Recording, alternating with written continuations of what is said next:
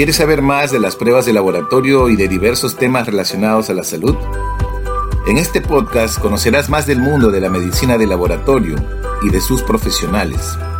¿Deseas unirte a esta comunidad de habla hispana? Soy Luis Figueroa y mi visión es que te sumerjas al conocimiento científico de la medicina de laboratorio. Bienvenido a mi podcast. Disfrútalo.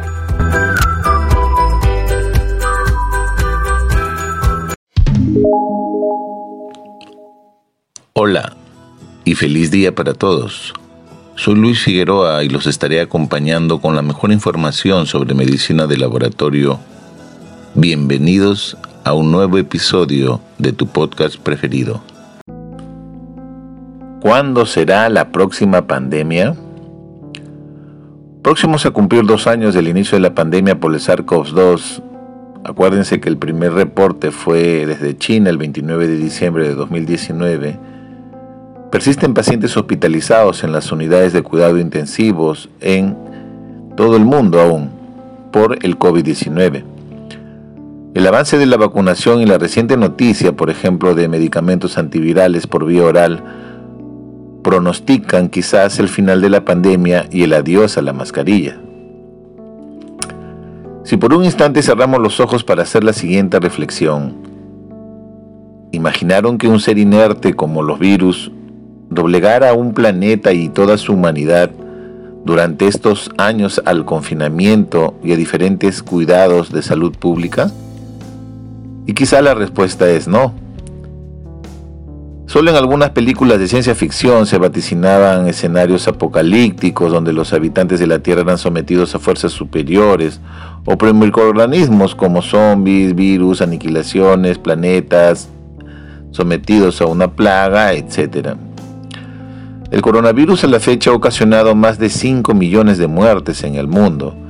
Aparecen variantes, se actualizan las normas, hay probablemente nuevas vacunas y novedosas medidas de salud pública. Sin embargo, solo el avance de la vacunación en estos momentos en todos los continentes podrá permitir que su erradicación o control epidemiológico sea una realidad.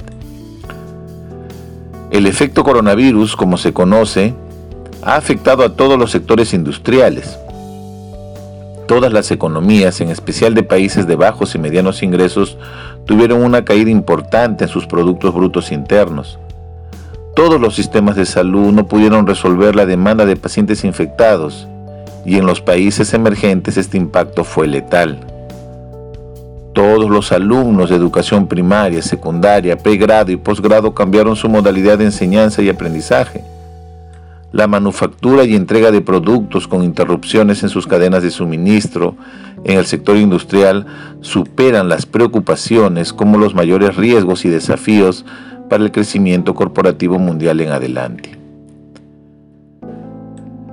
La peste negra, por ejemplo, en los años 1347 a 1351 es considerada una de las epidemias más devastadoras de la historia y de la humanidad terminando en promedio entre 75 a 200 millones de personas en el siglo XIV, y sus estragos de sus consecuencias a nivel económico, político y social fueron abrumadoras.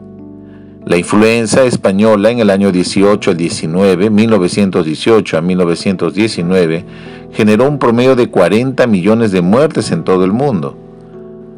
Algunos cálculos estiman que las muertes fueron en promedio 70 millones. Muchas historias se han escrito de personas que morían a unas cuantas horas de sentirse enfermas por primera vez. La tasa de mortalidad fue la más alta entre los adultos menores de 50 años, que fueron, quienes fueron más vulnerables productos de esta cepa de influencia. En 1918 el promedio de la población mundial era de 1.800 millones de habitantes.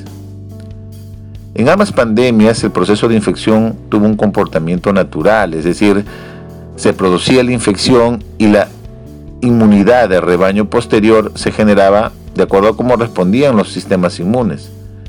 No habían intervenciones de tratamiento farmacológicos, pruebas diagnósticas, soportes sanitarios o vacunas, o el uso, por ejemplo, de la información con datos integrados y abiertos para intervenciones en salud o toma de decisiones.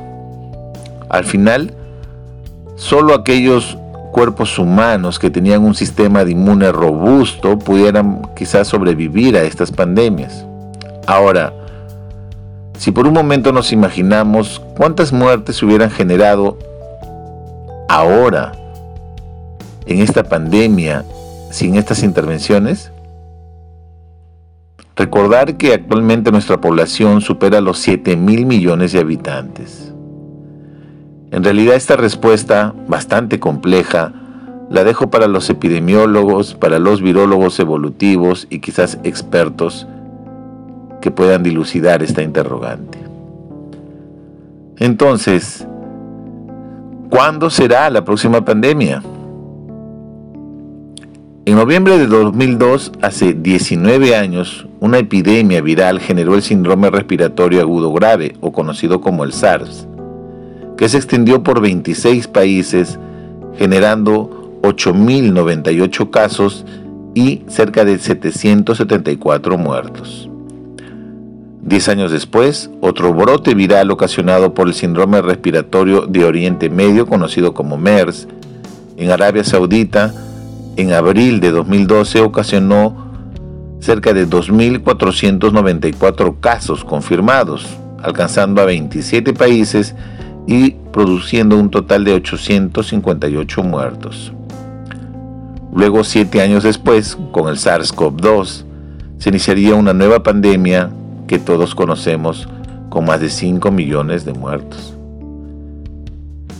Quizás la próxima pandemia no esté muy lejos, sin embargo, tenemos un legado incuestionable, en especial en el aprendizaje adquirido en términos de salud pública. Esto obliga en general a que los gobiernos y ministerios de salud, en especial de los países de bajos y medianos ingresos, deban fortalecer sus sistemas de salud con un mayor foco en la atención primaria o en el primer nivel de atención.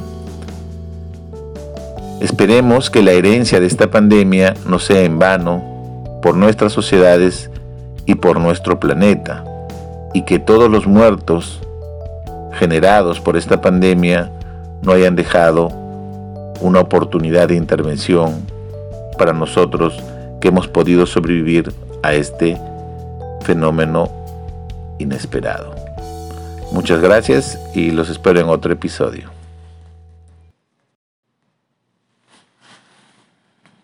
Hasta aquí llegamos con este episodio.